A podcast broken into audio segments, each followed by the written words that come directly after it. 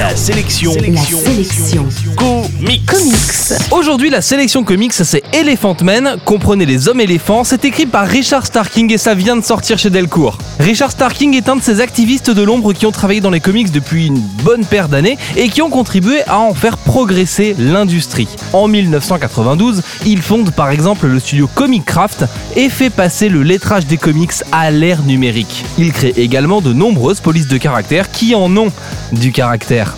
Afin de réaliser des pages de pub pour ses polices, Starking cherche un personnage à utiliser et finit par inventer le sien, Hip Flask, un détective privé en imperméable avec une tête d'hippopotame. Depuis, Hip Flask est sorti de la pub, c'est devenu une série du catalogue Image et elle a donné lieu à la naissance d'une série parallèle Elephant Men dont on parle aujourd'hui. Les Elephant Men sont une armée de guerriers génétiquement modifiés, mélange d'animaux d'Afrique et d'êtres humains. Créés en 2218 par une société privée, ces créatures deviennent une force d'invasion et sont utilisées dans des conflits armés. L'histoire d'Elephant Man raconte ici par exemple l'invasion de la France par cette armée en l'an 2239.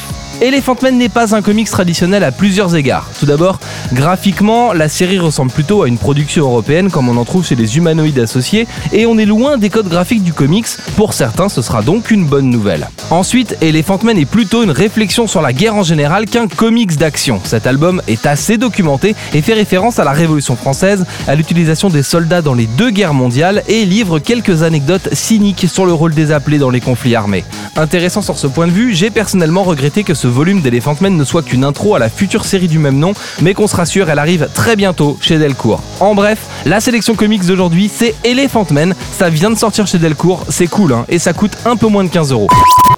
La sélection comics, c'est votre nouveau rendez-vous quotidien avec les comics.